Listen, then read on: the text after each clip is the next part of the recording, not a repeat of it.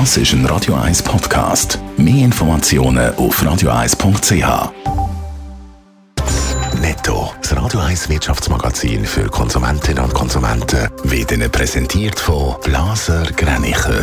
Immobilienkompetenz seit Jahrzehnten. blasergreinicher.ch Dave Burkhardt.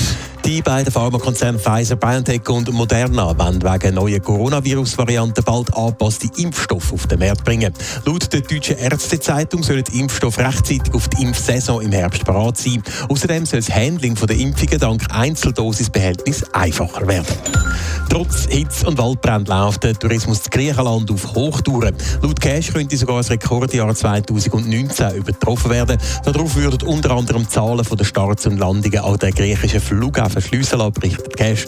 Analysten rechnen mit einem Gästeplus von 5% gegenüber 2019.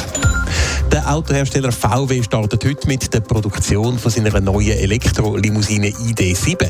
Die Reiselimousine im Passat-Format ist im letzten April vorgestellt worden und soll eine Reichweite von 700 km haben. Die ersten Modelle sollen dann Ende Jahr auf den Markt kommen.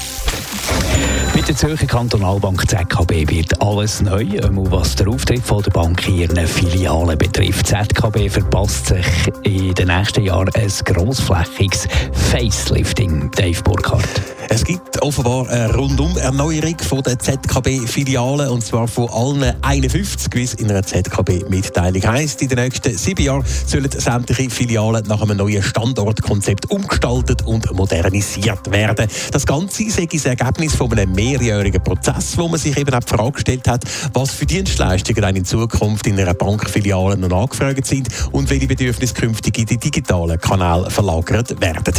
Die Abnahme von Bargeld, Bargeld Beziehung werde weitergehen, E-Banking und Mobile Banking dafür noch weiter zulegen. All dem will man jetzt mit dem neuen Filialkonzept offenbar gerecht werden. Die ersten Umbauten die sollen dann im nächsten Jahr anfangen. 2030 sollen alle 51 ZKB-Filialen neu gemacht sein.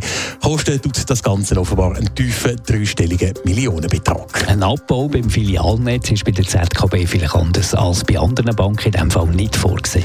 Das sieht im Moment offenbar nicht danach aus. Man will langfristig auf Präsenz vor Ort setzen, heisst es in der Mitteilung weiter. Auch darum werde grosszügig ins dichteste Standortnetz in der Schweiz investiert. Der Begegnung mit der Bevölkerung und der Beratung der Kundschaft will die ZKB in Zukunft mehr Zeit und Platz einräumen.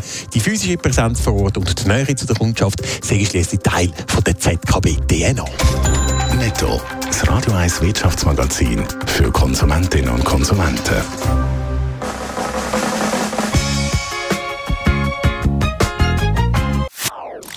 Das ist ein Radio 1 Podcast. Mehr Informationen auf radio1.ch.